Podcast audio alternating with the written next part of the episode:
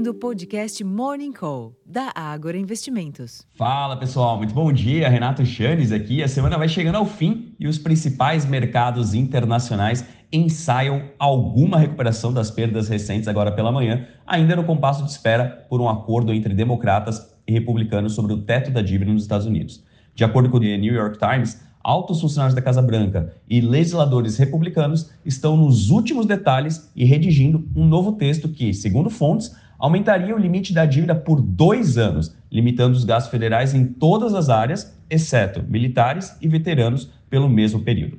Nesse ambiente, os índices futuros de Nova York e a maioria das bolsas da Europa sobem, enquanto que o dólar se enfraquece ante as principais divisas globais. Para além dos mercados acionários, os contratos futuros do petróleo operam em alta, após perdas de cerca de 3% ontem, enquanto que os preços futuros do minério de ferro dispararam durante a madrugada. Com base na melhora observada no exterior e o ambiente benigno criado pela leitura da inflação abaixo do esperado ontem, é de se esperar também que os ativos locais sigam trajetória positiva nesta sexta-feira. Ainda que faltem sinais mais claros sobre o avanço do arcabouço fiscal.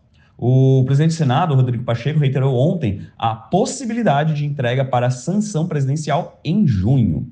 Em termos de agenda, aqui no Brasil, foram divulgados logo cedo o INCC, a sondagem da construção e os dados do setor externo em abril. Entre os eventos, o ministro da Fazenda, Fernando Haddad, concede uma entrevista às 4 horas da tarde. Nos Estados Unidos, o PCI em abril e as encomendas de bens duráveis às 9h30 da manhã, além das expectativas de inflação e do índice de confiança do consumidor em maio da Universidade de Michigan, serão publicados nesta manhã.